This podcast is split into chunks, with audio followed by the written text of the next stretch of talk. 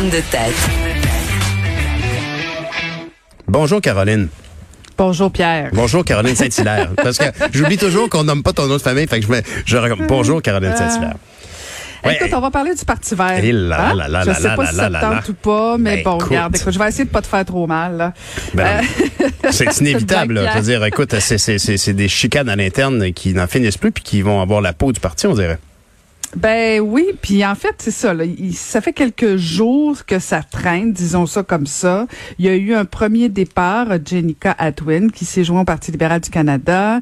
Euh, bon, elle semblait dire que euh, tout ça, c'était à cause notamment du conflit israélo-palestinien. Euh, bon, Anna Mipol, pardon, la chef du Parti vert, qui est de confession juive, euh, bon, aurait euh, tenu des propos et avec son principal conseiller, euh, comme quoi, bon, que c'était un génocide qui, qui se passait en Israël. En tout cas, c'est pas tout à fait, euh, tout à fait clair les raisons réelles qui, Mhm. motivent, qui ont motivé euh, Madame Atwin.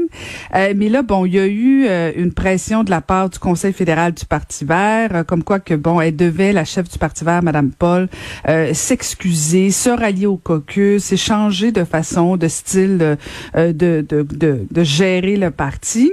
Alors, on s'attendait à cette conférence de presse hier où elle, elle devait, dans le fond, euh, mettre un peu, euh, calmer un peu les ardeurs et euh, pour pouvoir passer au travers de, de, de, de, des crise. prochaines semaines pour de cette crise-là, mais aussi éviter le vote de confiance euh, parce que c'était un peu la menace qui planait au-dessus de la tête de Madame de Madame Paul.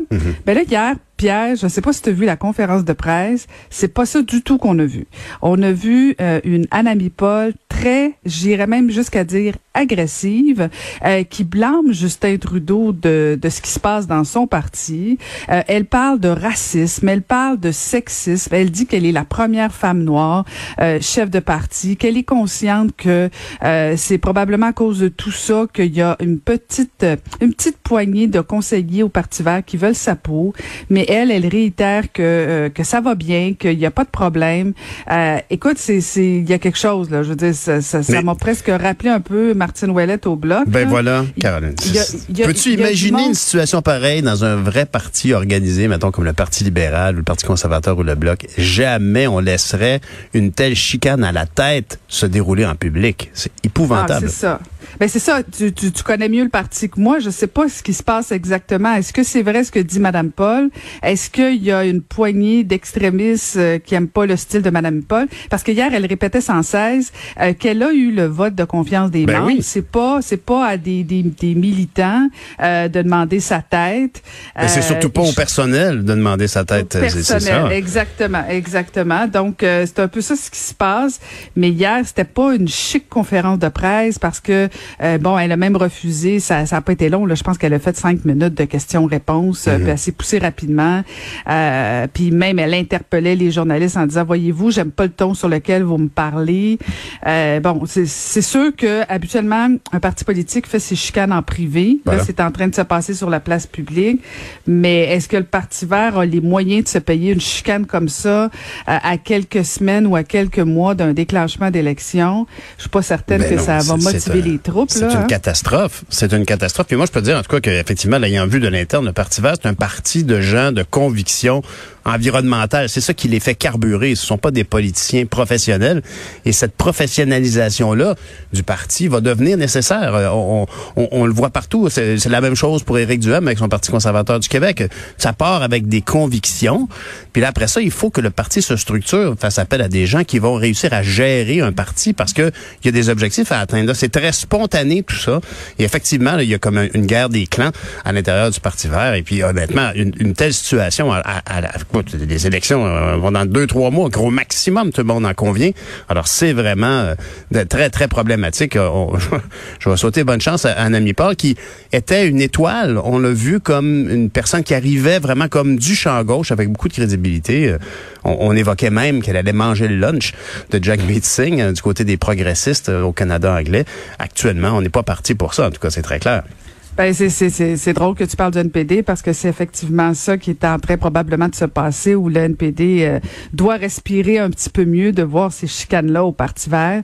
Euh, est-ce que est-ce que Anami Paul va réussir à surmonter ça? Est-ce que parce qu'on n'a pas entendu là où euh, j'ai comme un gros point d'interrogation Pierre, c'est qu'on n'a pas entendu les deux les deux députés qui restent Elisabeth May puis Paul Manley ils sont assez silencieux. Mm-hmm. Est-ce qu'ils vont se ranger derrière leur chef? Oh Elle semblait elle semblait dire que oui, mais en même temps, ils sont silencieux, puis en même temps, c'est ça. il va y avoir des lendemains de Madame de Madame Paul. Mm-hmm. euh, en tout cas, je, je je sais pas comment ils vont faire, mais c'est c'est pas chic. Euh, puis tu as raison de dire que bon, elle, elle insufflait quelque chose d'intéressant, de, différent. Euh, très très une femme très articulée euh, qui s'exprime bien aussi en français. Euh, mais là, est-ce qu'effectivement il y a une poignée de de de de de, de, de verts extrémistes vont voir sa peau C'est à suivre? Écoute, c'est c'est c'est triste, un triste spectacle. Oui, absolument. Puis on se rappellera, elle n'avait pas gagné dans Toronto Centre, mais elle avait fait bonne figure. Vraiment, c'était euh, là, juste euh, gagner dans sa circonscription, ça va demeurer un gros challenge, d'autant plus avec la polémique qu'on a actuellement. On s'est parlé des vaccins aussi ce matin en début d'ouverture d'émission avec euh, avec Maude c'est un peu chaotique, là, en tout cas. Moi, je peux te dire que moi, j'ai reçu une deuxième dose d'AstraZeneca.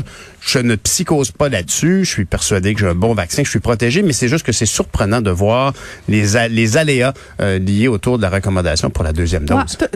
Tu as choisi tous les, tous les bons mots ce matin, Pierre. Euh, aléas, euh, aléas, les, les chaotiques. Euh, c'est pas clair l'histoire mm. des deuxièmes doses de vaccin. Là, on apprend depuis hier que les, les gens qui ont reçu AstraZeneca, finalement, vont être invités à aller chercher leur deuxième dose avec un Pfizer ou un Moderna, euh, qu'on ne recommanderait plus d'aller vers un AstraZeneca. Bon, là, il y a des gens comme toi qui ont reçu un Astra qui doivent se dire, OK, est-ce que je me suis fait avoir? En même temps, tu as raison de dire, regarde, tu tes deux doses, euh, tu es protégé, euh, en tout cas, censé être protégé. Ben oui.